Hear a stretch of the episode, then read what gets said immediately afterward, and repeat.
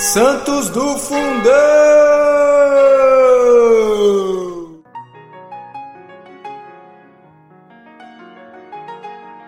Olá pessoal, hoje vamos falar um pouquinho sobre São Constâncio, bispo e mártir.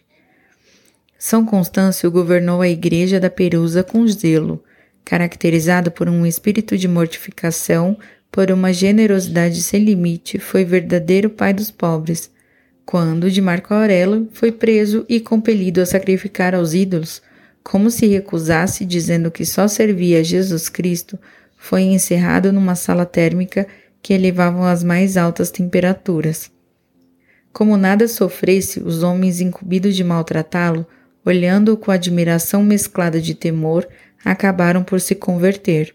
Libertado, voltou a levar a mesma vida de sempre, abertamente a servir a Deus. Preso pela segunda vez, acusado de ter pervertido os que convertera, foi condenado a caminhar descalço sobre brasas. Encomendando-se a Deus com todo fervor, empreendeu a marcha sobre os carvões ardentes. Livre miraculosamente de qualquer queimadura, foi decapitado sem delongas.